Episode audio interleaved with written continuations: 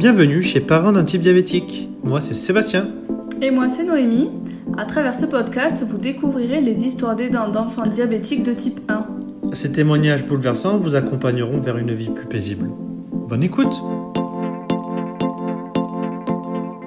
Bonjour Nelly, accueille pour un épisode un peu spécial. euh, donc tu vas venir nous parler de l'index glycémique bas, quelque chose qui te parle au quotidien et que tu partages régulièrement. Et tu vas nous donner quelques petits conseils à l'approche des fêtes qui arrivent. Je vais te demander en premier déjà qu'est-ce que c'est l'index glycémique bas ou appelé aussi IG. L'indice glycémique, c'est un classement en fait. Euh, ça va de 0 à 100. On classe les aliments et leur capacité à faire monter plus ou moins rapidement le taux de sucre dans le sang. Exemple tout bête, la base, on part toujours de la base de 100, qui est le sucre blanc, et ce qui a l'aliment qui a la, plus grande capacité en fait à faire monter rapidement les glycémies. C'est pour ça d'ailleurs qu'on s'en sert pour le resucrage. Il n'y a rien de plus efficace qu'un sucre. Et euh, par exemple, je vais dire, voilà, à tout hasard, le zéro, on va dire euh, ben, le brocoli. Le brocoli, vous en mangez, vous vous rendez bien compte que la glycémie restera plate. C'est un aliment qui ne va pas faire monter le sucre dans le sang. Donc pourquoi l'index glycémique bas c'est important Bah, Déjà pour tout le monde j'imagine et surtout pour des personnes qui ont un diabète? Alors, c'est important pour tout le monde parce que ça permet d'avoir un véritable gain d'énergie. Le fait d'avoir des glycémies qui restent relativement stables, parce que qu'on soit diabétique ou non, l'indice glycémique, nos glycémies à nous, non diabétiques, ont aussi un effet de rebond sur les genres d'aliments où l'indice glycémique est haut. Donc, on gagne en énergie. On a un effet qui est aussi sur la satiété. C'est-à-dire qu'on va sortir de table repuche, on va être bien, sans forcément avoir cette sensation d'avoir encore faim. Quand on sort de McDo, on a encore faim. Oui. Pourquoi? Parce que c'est parce que alors pourtant on- a bien mangé, on a mangé quelque chose de costaud, de solide, et pourtant on a quand même de la place pour manger un sundae. Alors qu'on vient de manger déjà une grosse une grosse quantité d'alimentation. Pourquoi? Parce que justement l'indice glycémique est haut et euh, le taux de sucre est, est parti tellement rapidement dans le sang qu'on n'a pas cet effet de satiété qui se fait et le corps va réclamer de la nourriture sans faim. Et en même temps, ça évite aussi de créer une résistance à l'insuline. Ça veut dire que c'est bon pour le diabétique qui, justement, dans plus il va calculer l'indice glycémique de ses repas, plus il va avoir une facilité de gérer ses glycémies. Oui, ça va éviter les pics en fait, c'est ça? Voilà, ça évite les pics. Puis surtout, c'est important parce que ça permet de comprendre pourquoi on se retrouve en hyper. Parce qu'on a beau peser les aliments, on a beau envoyer la bonne quantité d'insuline, le fait que l'IG agit beaucoup plus vite que l'insuline, ben en fait, le taux de sucre va monter très haut. L'insuline, le temps qu'elle agisse et qu'elle arrive, on va automatiquement finir en hypo. Donc, ça fait, on mange, on envoie la bonne quantité d'insuline en se disant on a tout fait nickel. Et mince, on se retrouve en grosse hyper pour finalement finir en hypo. Donc, c'est quelque chose qui est quand même très frustrant. Donc, on peut manger de tout. On n'est pas obligé de manger en IG bas, mais le fait de comprendre l'IG bas permet de comprendre les glycémies et pas de se retrouver frustré quand ce genre de phénomène arrive. Oui, donc euh, ça veut dire que quand on mange quelque chose euh, avec un index glycémique assez haut, par exemple, je sais pas, une pizza, j'imagine, euh, c'est bien Voilà, très bon exemple. c'est bien d'avoir d'ingérer sur le même repas un aliment qui va être bas pour mieux l'assimiler, c'est ça? Voilà, en fait, voilà, le mieux, c'est l'avantage, en fait, on peut dire de cet indice glycémique, c'est que le fait, c'est une grosse tambouille. Quand ça va se retrouver dans l'estomac, le fait d'avaler plusieurs aliments en même temps, de mettre de l'indice glycémique haut avec de l'indice glycémique bas, ça fait un mélange. Et du coup, ce, ce- ce mélange, en fait, on peut calculer du moins, moins, plus, plus. Et ça permet de réduire. C'est-à-dire que, exemple, si sa petite salade, on se prend une bonne pizza bien grasse comme on aime, si on rajoute à côté une petite salade citronnée, acidité, crudité, ça va venir contrecarrer le pic de l'hyper.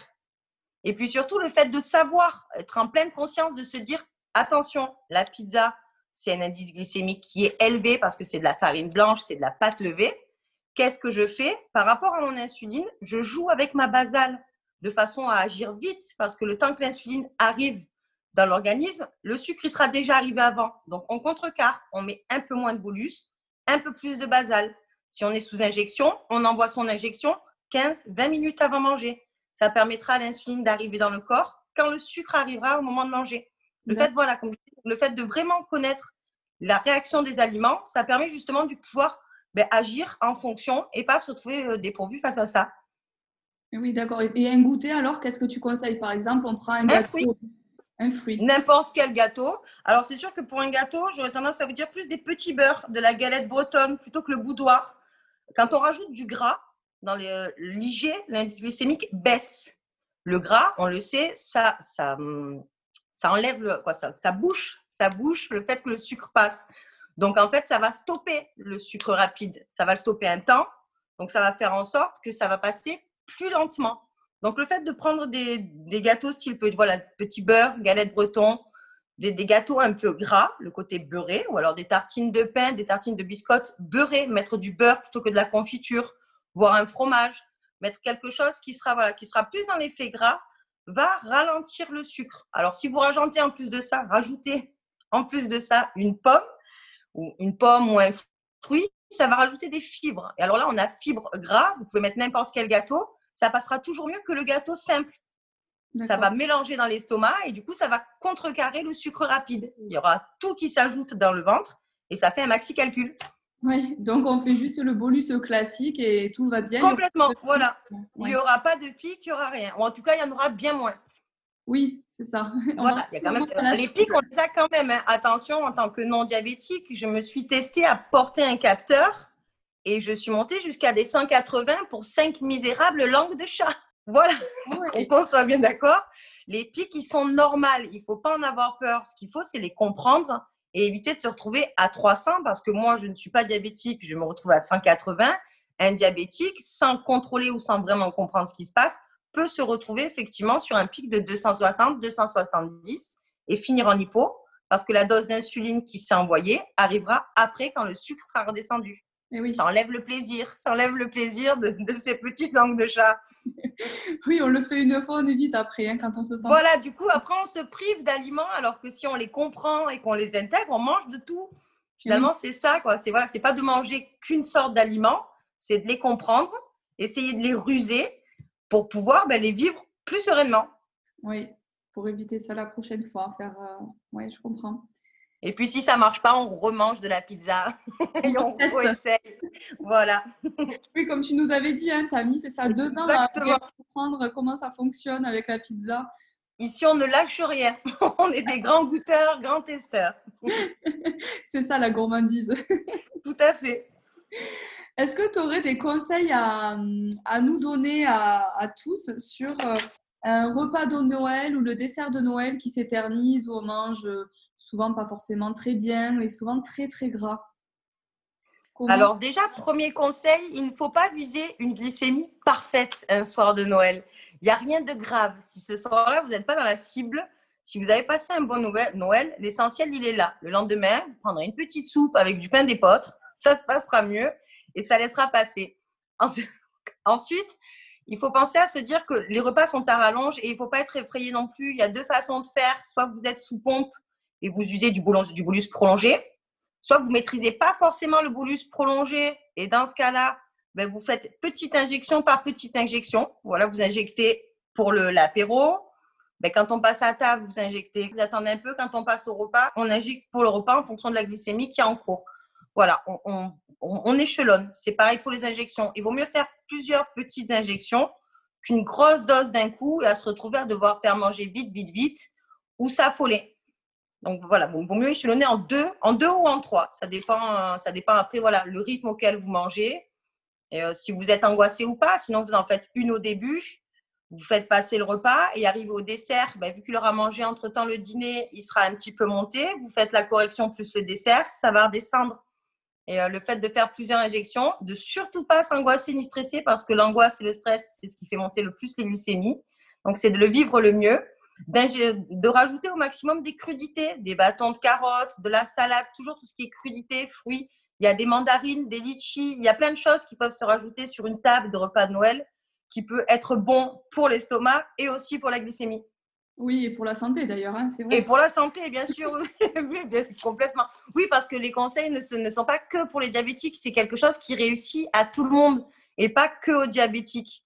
Oui, Sauf que le diabétique, lui, il le voit sur sa courbe. Nous, on n'a pas de courbe. On ne peut voir que les effets ben, de finalement de, forme, le fait de se sentir bien, en bonne santé, pas ballonné. C'est la seule chose qui peut nous faire permettre au long terme de sentir l'effet de cette alimentation-là. Oui, c'est vrai. On a déjà vu une petite vidéo de toi où tu parlais euh, du pain d'épices. Quel est le conseil que tu peux donner, par exemple, quand on fait un gâteau, ben, comme le pain d'épices, qui est le gâteau de Noël, pour euh, le faire en index glycémique bas Est-ce que tu utilises, euh, ben, j'imagine, pas de sucre blanc Quelles sont les farines à préconiser? Enfin, Comment tu fais en fait? Alors, le sucre blanc, c'est pire que tout. Voilà, c'est pour personne, c'est bon. C'est quelque chose de très nocif. Alors, effectivement, le carré de sucre resucre plus que tout. Donc, en cas d'hypoglycémique, ça reste une solution qui est la meilleure. Mais pour tout ce qui est pâtisserie, il faut vraiment l'éviter. Il y a des solutions alternatives qui sont du sucre. On n'est vraiment pas obligé d'aller taper dans des édulcorants, mais qui auront, qui auront un apport, en fait, qui seront bons pour notre santé. Et de fait qu'ils auront des apports, seront déjà meilleurs sur les glycémies. Donc moi, j'aurais tendance à utiliser du sucre de coco parce que je trouve que sur sa glycémie, il y a toujours de très bonnes réactions. On utilise aussi du délit-sucre, qui est le, un sucre de fruits qui se réagit très très bien, ouais, qui se réagit énormément euh, sur les glycémies. À chaque fois, on a toujours de très bonnes réactions. Ou alors, on utilise du sucre brun, du sucre complet. Il ne faut pas oublier que le sucre roux, c'est du sucre blanc qui a été coloré. C'est purement marketing. On a l'impression de faire quelque chose de bien, puis finalement, on se fait avoir. Donc, vraiment privilégier les sucres complets? Et pour les farines, pareil. La farine, si, vous, le mieux, ça reste quand même de la farine complète, de la 110, de la farine de sec, de la farine d'épeautre il y a des gens qui peuvent être réfractaires au goût des farines complètes, ce que je peux comprendre. Il vaut mieux, dans ce cas-là, prendre de la T80. C'est entre la T65 qui, elle, est transformée et du coup euh, n'est pas bonne, ni pour le corps, ni pour la glycémie. Et entre la 110 qui a un goût bien plus prononcé parce qu'elle est semi-complète. La T80 est vraiment entre les deux et permet d'avoir un goût de farine blanche, mais déjà une texture et elle est déjà beaucoup moins transformée, une glycémie qui sera meilleure au rendu. Après, pour le pain d'épices, comme je l'aurais dit, euh, la farine de seigle est quand même celle qui va rendre un meilleur goût et va vraiment restituer ce goût de pain d'épices qu'on aime tant, sans l'effet archi sucré.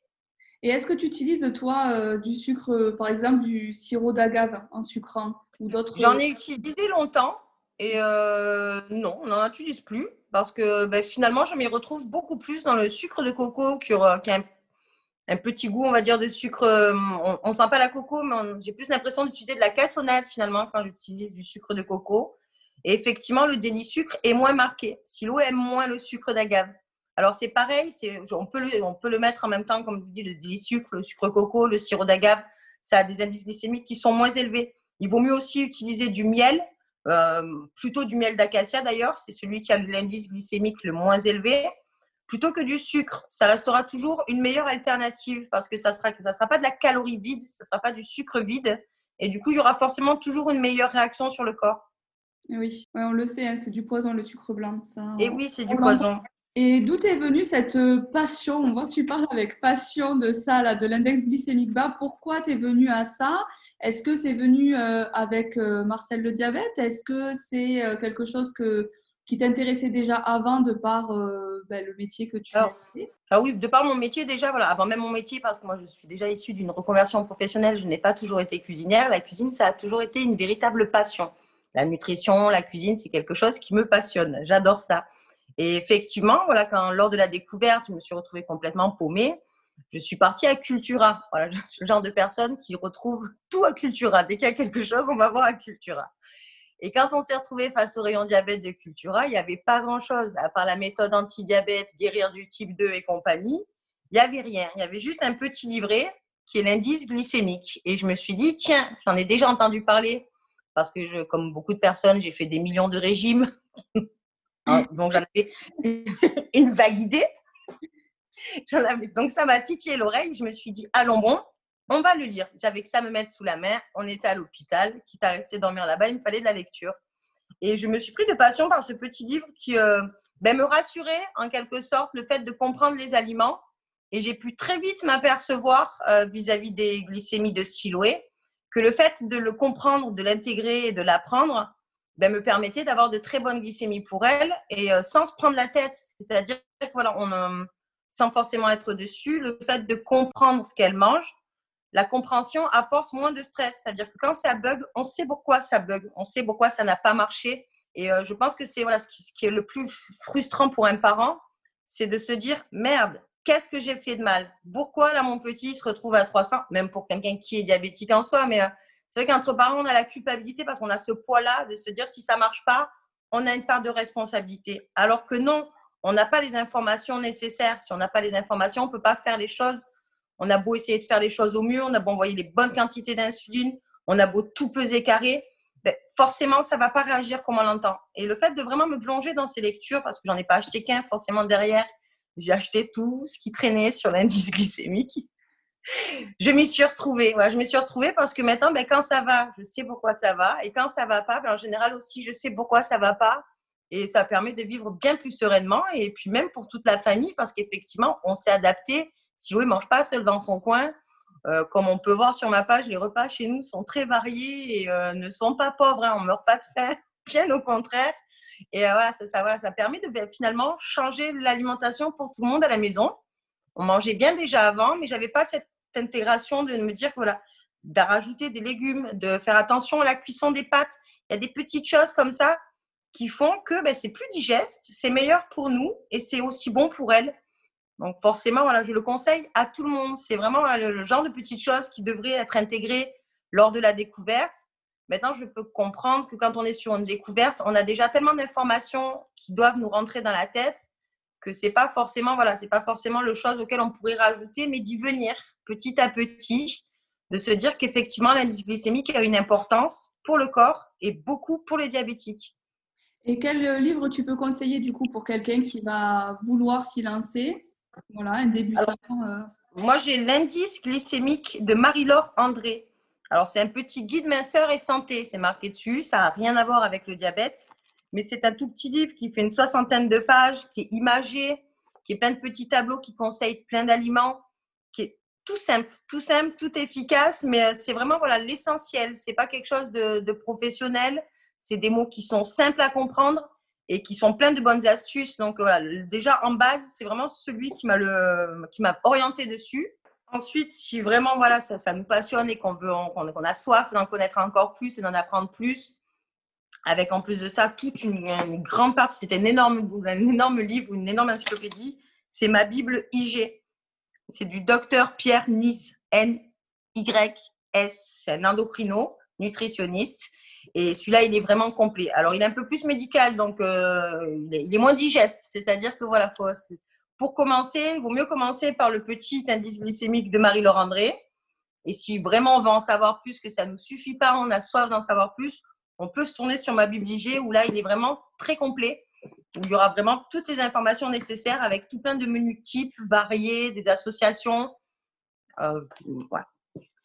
C'est intéressant c'est bien, c'est très bien. Et puis, comme tu dis, c'est la, Bible, l'encyclopédie. Donc, euh, c'est normal que ce soit moins digeste. C'est toujours. Oui, d'un côté, voilà, c'est vraiment le gros truc. Hein, euh. Merci Nelly d'être venue nous raconter tout ça. Si les personnes veulent en savoir plus, euh, de toute façon, je mettrai ton compte dans la, la, bio de l'épisode. Donc, c'est Dragibus et Petit Beurre sur Instagram. Merci encore et à bientôt. Merci, au revoir.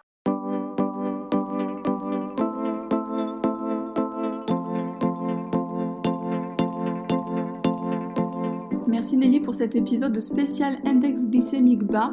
J'espère que vous en aurez appris plus et que l'épisode vous aura plu. Si vous aussi vous souhaitez témoigner dans un prochain épisode, n'hésitez pas à nous contacter via mail, Facebook ou Instagram. À bientôt!